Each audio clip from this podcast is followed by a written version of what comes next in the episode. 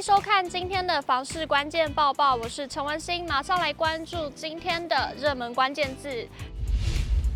今天的热门关键字就是台北市还有房价。台北市政府地震局发布了一百一十一年不动产市场动态年报，一起来看。首先来看到买卖交易量及房地交易量。根据台北地震局分析，全市买卖案件交易量一百一十一年交易件数两万一千零四十二件，较一百一十年减少了百分之十二点七八。租赁案件申报交易量一百一十一年交易件数九千五百四十。三件较一百一十一年增加了百分之二一点零四，而预售屋案件申报交易量一百一十年因申报制度改变，致申报件数大幅增加，一百一十一年转为下跌，交易件数三千四百五十一件，较一百一十年减少了百分之二九点七三。全市一百一十一年房地买卖交易件数为一万七千三百二十二件。较一百一十年减少了百分之一五点九九，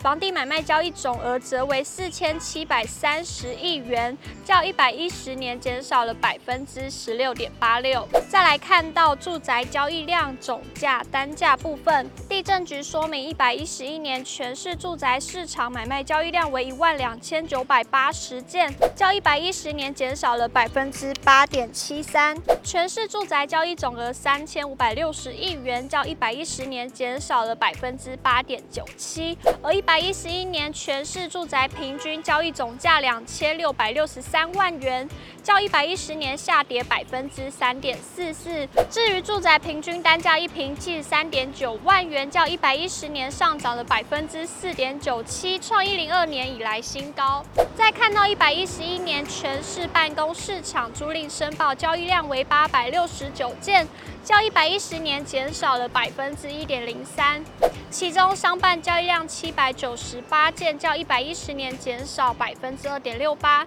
厂办交易量七十一件，较一百一十年增加了百分之二二点四一，终止连六年下滑趋势。至于全市店面租赁申报交易量五百一十四件，一百一十一年较一百一十年减少百分之四点六四，创近八年以来新低。全市一百一十一年。店面平均月租金单价一平为两千四百八十八元，较一百一十年上涨了百分之五点一一。但相较一零四年高点下跌百分之二一点五六。最后看到平面车位、机械车位平均交易单价资讯。根据地震局统计，一百一十一年各行政区坡道平面停车位平均单价以大安区三百二十二万元最高，文山区一百九十四万元最低。机械含坡道机械及升降机械停车位平均单价以大安区一百九十四万元最高，文山区一百二十六万元最低。统计全市一百一十一年平均车位价格比值，坡道平面车位平均单价约为每平房价的三点四九倍，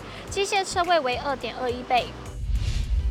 今天的精选新闻，首先来看到三重区后竹围公园游戏场整建工程的最新动态。三重区公所表示，后竹围公园兴建于民国八十六年，至今已经二十五年了。随人口结构及民众使用习惯的改变，以及周边公园的翻新，相形之下，原有公园逐步的没落，加上旧有游具及地垫都老旧，在地方里长的建议及李倩平议员建议款的协助之下，公所于去年十一月份开始进行整建工程，将公园内游乐场区及设施区域全。全面的更新，现已经重新整建完成。近年小宅盛行，不少人会将书桌还有餐桌并用。不过在居家风水中，书房代表了事业，如果太常将书桌还有餐桌并用的话，可能会影响到事业的运势。近日就有一名网友在网络上分享自家书桌的照片，就引起了大批网友的回响。原 PO 表示，照片中这张书桌是他二十年前在用的，没想到红了这么久。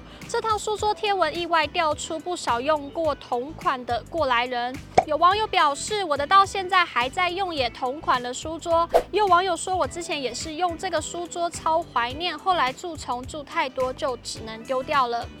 风水老师詹维忠就曾经建议民众选购书桌时要以方形为主，除了方正之外，也能接地气，更代表了四平八稳。尤其书桌与人在一起，不能寒气太重，因此石头跟金属等寒系的材质都不建议使用。在金属材质书桌坐久了，读书读久了就会莫名的寒气寒，冷就代表失落，代表无法提升人气，所以书桌还是建议要用原木方桌为主。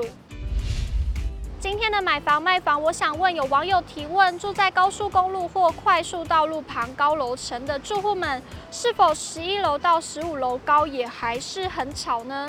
有网友回复：不建议买，声音会上扬，落尘大，很多不好的条件。也有网友说，隔音窗做好就没有问题，还可以加隔音窗帘。以上就是今天的报报内容。如果你喜欢今天的影片，请不要忘记按赞，还有分享，并且按下订阅支持我们。我们下次见。